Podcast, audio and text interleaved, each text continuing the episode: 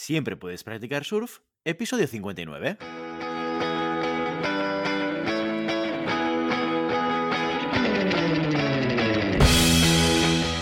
Bienvenido y bienvenida a Siempre puedes practicar surf, el podcast semanal sobre recursos humanos. Nos podrás encontrar en iVoox, Spotify y iTunes y en nuestra página web globalhumancon.com, donde también encontrarás más contenido en nuestro blog e información sobre nuestros servicios. Apúntate a nuestro newsletter y no te perderás nuestros webinars en directo o nuestras formaciones abiertas. Este podcast está pensado para profesionales de recursos humanos, gerentes o jefes de equipo, y podrás encontrar técnicas, consejos, ideas, conceptos y noticias sobre la gestión de personas, eso sí, con un enfoque práctico y aplicable.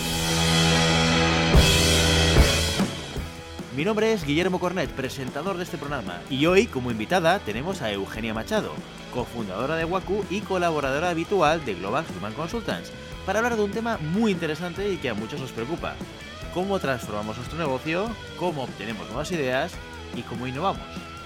Hoy en Siempre Puedes Practicar Surf hablamos con Eugenia Machado de creatividad a través de las emociones positivas y la indagación apreciativa.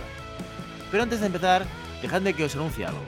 Los próximos 16, 18, 23 y 25 de marzo lanzamos nuestro primer Open Training. Formación en abierto a la que os podéis apuntar si queréis, si os interesa la formación o si creéis que os puede aportar algo de valor. Esta formación será sobre estrategias para innovar y ser creativos y estará dirigido por Eugenia, a la que tenemos hoy el placer de tener con nosotros, y por Pep Martínez, otro crack de la formación. Más información en nuestra web globalhumancon.com en el menú Open Trainings. Y ahora sí, empezamos.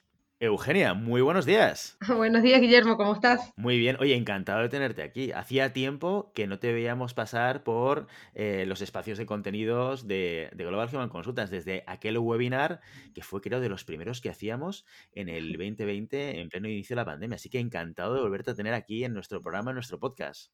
Ay, para mí es un placer, además que todo lo que hacen ustedes yo lo admiro muchísimo y me encanta. Gracias por la oportunidad. Oye, muy interesante el tema que vienes a tratar hoy. Eh, en, en, nuestro podcast. Yo creo que hay seguramente una gran preocupación, eh, no solamente en aquellas empresas y en aquellas organizaciones afectadas por el COVID, que seguramente esto les va a interesar mucho, sino en general a todas aquellas personas que lo que quieren es innovar y cambiar y buscar nuevas maneras de plantear sus negocios. Hoy queremos hablar con Eugenia de la creatividad, pero a través de dos cosas que son muy importantes y que ella nos va a explicar muy bien y que conoce muy bien, que son las emociones positivas y la indagación apreciativa. Eugenia, explícanos un poco estos conceptos para que vayamos asentándolos y vayamos conociéndolos un poquito más. Ok, perfecto. Eh, lo primero que me parece importante resaltar es eh, a qué nos referimos con emociones positivas, porque pareciese que de manera inherente a esta clasificación estamos diciendo que hay algunas emociones que son negativas. Eso no es así. Las emociones son buenas y malas todas, y realmente lo que, lo que influencia en que sean buenas o malas para nosotros tiene que ver con su gestión y la manera en que las manejamos. Sin embargo, aparte de las emociones básicas, hay una psicóloga americana que además es la que ha liderado el estudio científico a nivel mundial de las emociones positivas, que eh, decidió, con esta corriente de la psicología positiva, enfocarse a estudiar aquellas emociones que por naturaleza se sienten agradables y generan satisfacción y placer. Y a ese grupo de emociones fue a las que llamó y las puso en una categoría llamada emociones positivas. ¿Qué sucede? Que hace muchísimo tiempo tenemos una cantidad de información científica que nos explican qué hacen por nosotros emociones como por ejemplo la frustración y el miedo.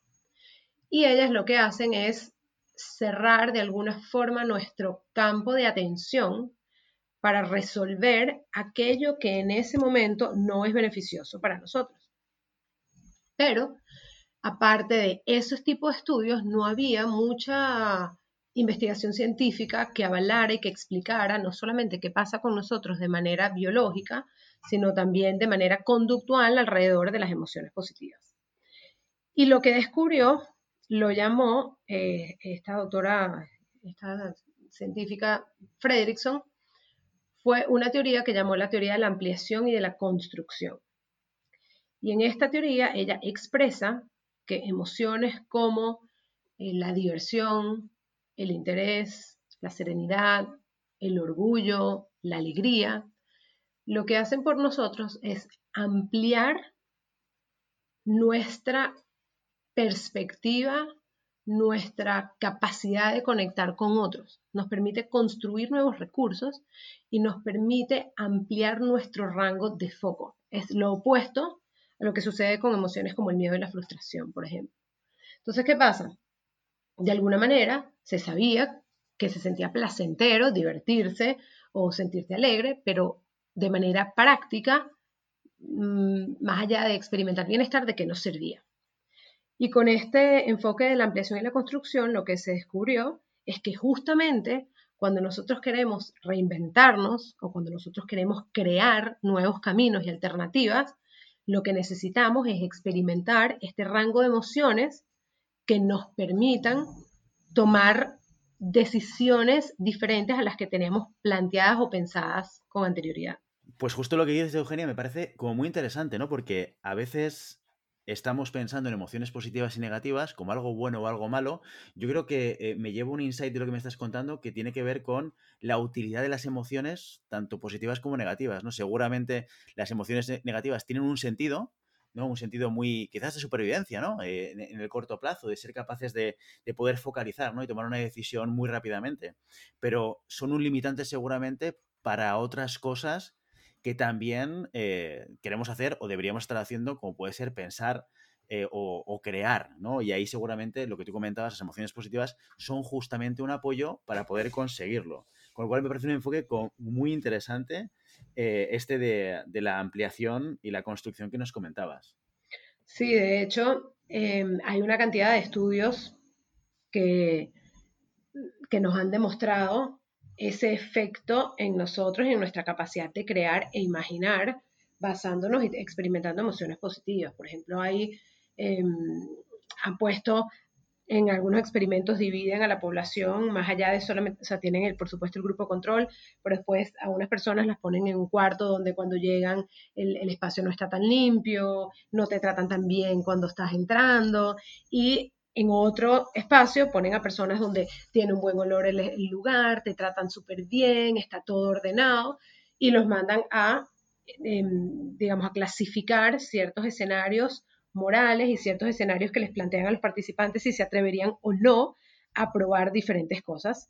Y el espacio que genera emociones positivas, emociones agradables, eh, resultó que era justamente el grupo de personas que más se atrevía a probar cosas, que más tenía la capacidad de aceptar, que más se permitía imaginar lo posible y por ende eh, se volvían más flexibles versus el otro cuarto donde las personas decían, no, no me atrevería, no, esto no es correcto, no lo haría.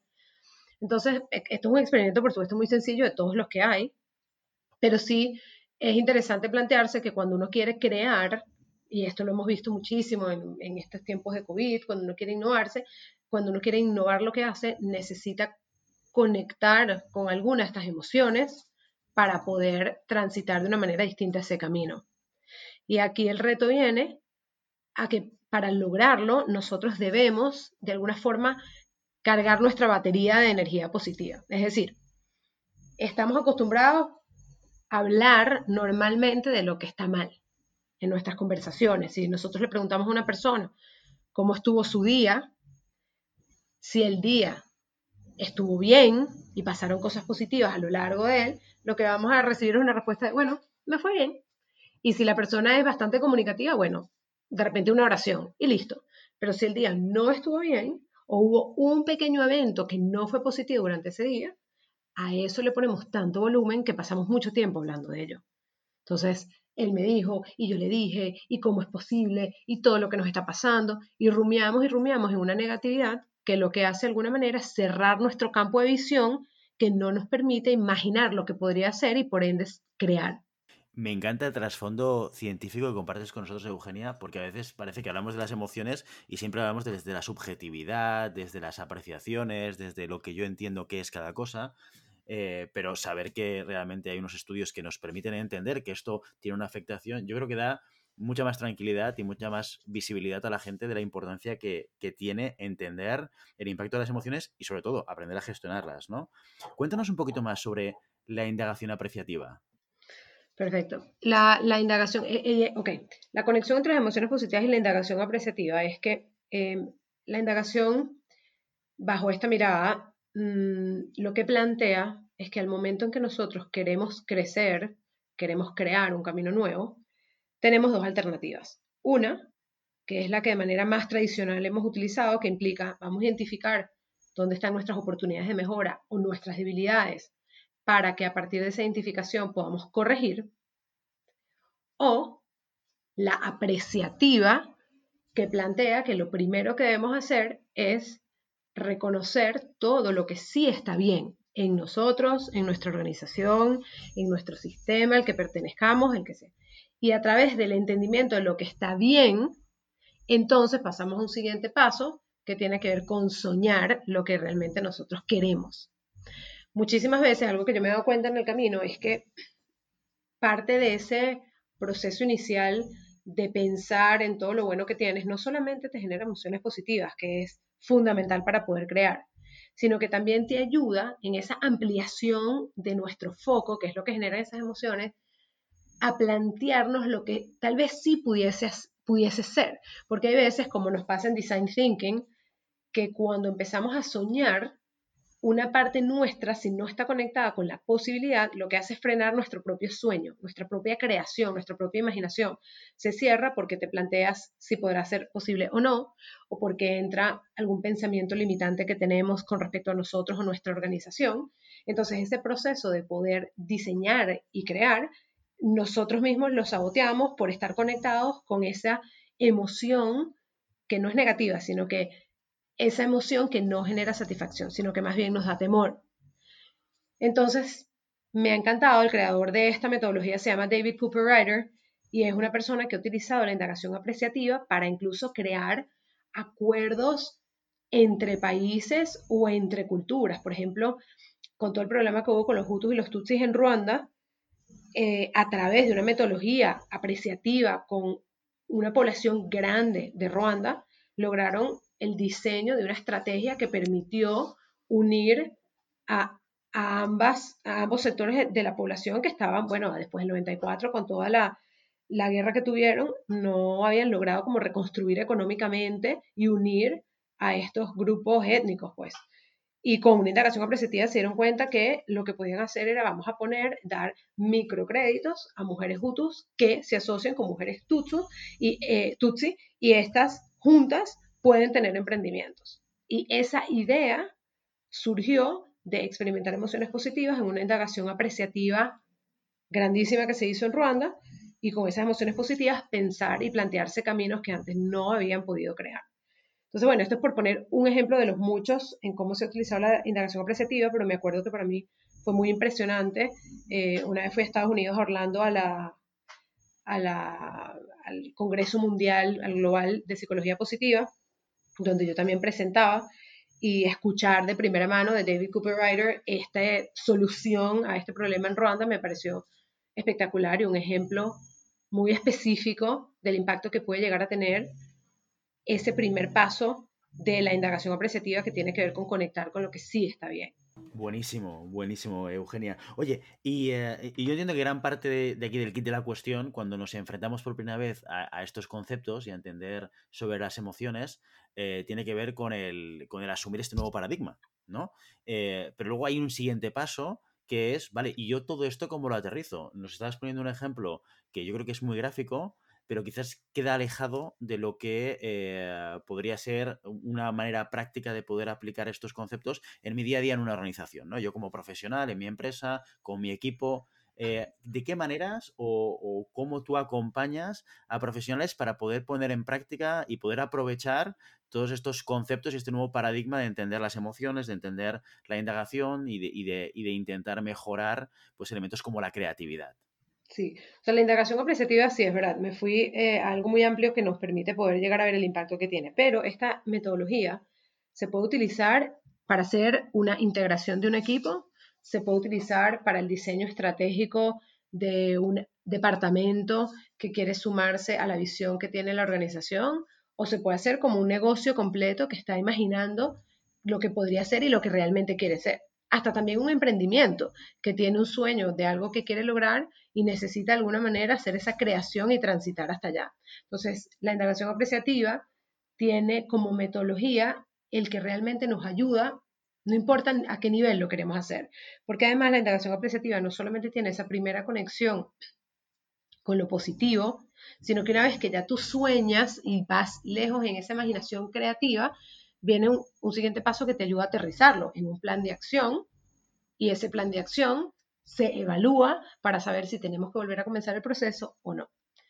Además, eh, ya no solamente con la metodología, digamos, de la, la indagación apreciativa, la posibilidad de que un equipo experimente emociones positivas juntos genera una conectividad impresionante. O sea, la lealtad, los vínculos de amistad, eh, las relaciones eh, con actos amables, casi siempre surgen de una emoción positiva.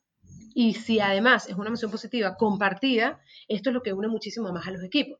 Entonces hay veces, bueno, durante todo este tiempo que tanto tú, Guilla, como yo hemos estado acompañando organizaciones, eh, en tiempos de adversidad, donde necesitamos que las personas no solamente estén allí produciendo, sino que nos ayuden a plantearnos diferentes caminos para solventar en un mundo que es buca, que ya sabemos volátil, incierto, ambiguo y complejo, cuando las personas experimentan emociones positivas juntas dentro de ese proceso, lo que hacemos es que fortalecemos el vínculo y por ende está la contribución que los unos a los otros se hacen para co-crear esa solución y ese camino.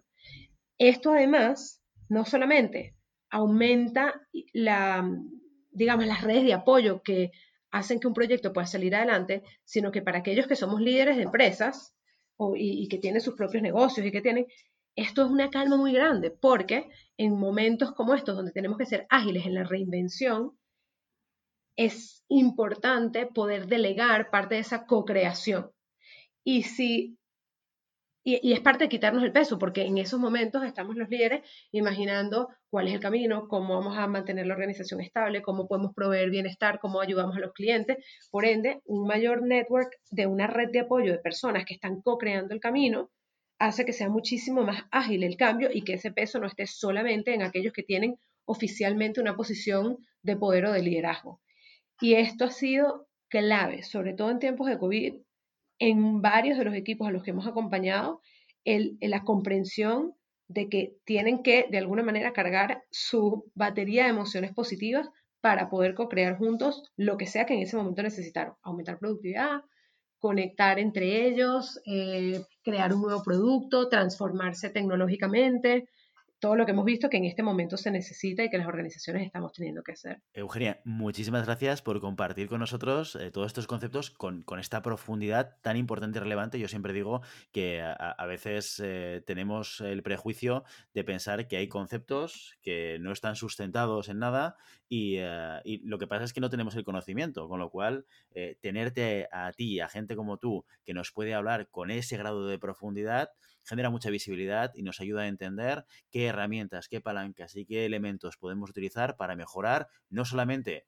nuestra profesión o nuestra manera de interactuar con la gente de nuestro equipo, nuestra empresa, sino también en términos generales para, mejorar eh, nuestra situación personal. ¿no? Con lo cual, Eugenia, muchísimas gracias por venir hoy a nuestro podcast para, hablar de estos temas.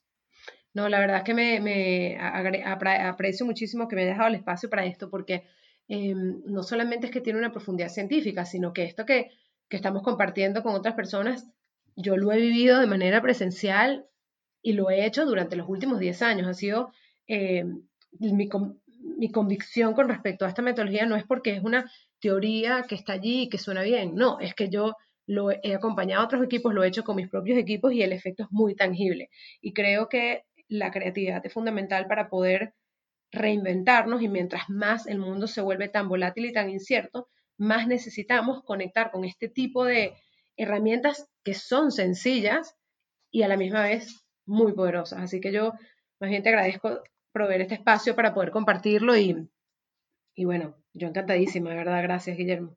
Muchísimas gracias, Eugenia. Bueno, ya lo sabéis, Eugenia Machado estará con nosotros del 16 al 25 de marzo en el Open Training de Global Human Consultants que vamos a hacer en este mes de marzo junto con Pep Martínez. Así que si os interesa, si creéis que todo lo que ha comentado Eugenia pueden ser elementos que os puedan ayudar en el día a día y queréis profundizar, no os lo perdáis. El 16, el 18, el 23 y el 25 de marzo va a estar en sesiones junto con Pep Martínez, que si queréis más información solo tenéis que ir a nuestra página web, a globalhumancon.com, a nuestros Open Trainings y ahí veréis todos los detalles del programa. Bueno, muchísimas gracias Eugenia y hasta la próxima. Adiós Guillermo, gracias. Y ya sabes, no puedes detener las olas, pero siempre puedes practicar surf. Y hasta aquí nuestro episodio de hoy. Como siempre, queremos invitaros a que os pongáis en contacto con nosotros, nos deis vuestra opinión y nos sugeráis si tenéis algún tema concreto o alguna pregunta. Lo podéis hacer a través de la página de contacto en globalhumancon.com barra contáctanos o a través de las redes sociales. Estamos en Facebook, en Instagram, en Twitter y en LinkedIn. Y si el contenido de este podcast te gusta, no te olvides suscribirte, darnos 5 estrellas en iTunes y me gusta tanto en iVoox como en Spotify. Igualmente recuerda que puedes encontrar más contenido, noticias y recursos en nuestra web globalhumancon.com. Muchas gracias por todo, por tu tiempo, por tu atención y por tu interés en estos temas sobre gestión de personas. Nos escuchamos la semana que viene. Hasta entonces, feliz semana.